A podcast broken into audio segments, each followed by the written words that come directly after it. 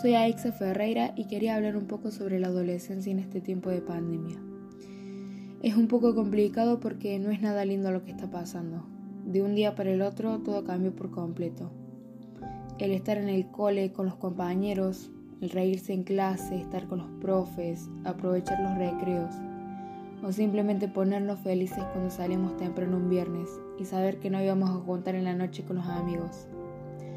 Que llegue ese fin de semana tan esperado y estar en una fiesta, bailando, cantando, riendo, pasándolo bien como solíamos hacer.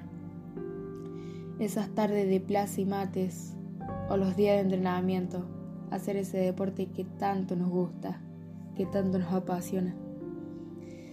Los domingos de familia, estar en la mesa con los primos, los tíos, los abuelos, reírse, pasar lindos momentos, los abrazos con las personas que queremos ese sentimiento, esas emociones que no aprovechamos muy seguido.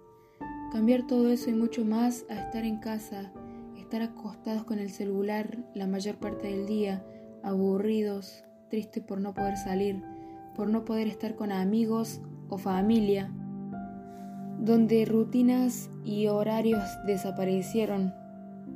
El hacer tarea por computador o celular es estresante, la verdad, y muy complicado o por lo menos para mí, al no estar tan acostumbrada a todo esto de la tecnología, a encuentros virtuales, dio miedo y sigue dando miedo el cambio.